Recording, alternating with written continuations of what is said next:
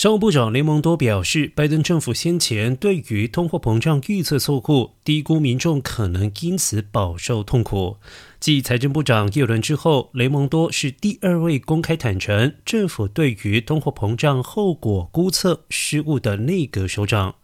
雷蒙多受访时表示，拜登政府正在考虑取消部分对中国加征的关税，让通膨问题得以疏解。而根据易普所五号公布的最新民调显示，拜登总统对于通膨的应应处理只有获得百分之二十八受访民众的认同。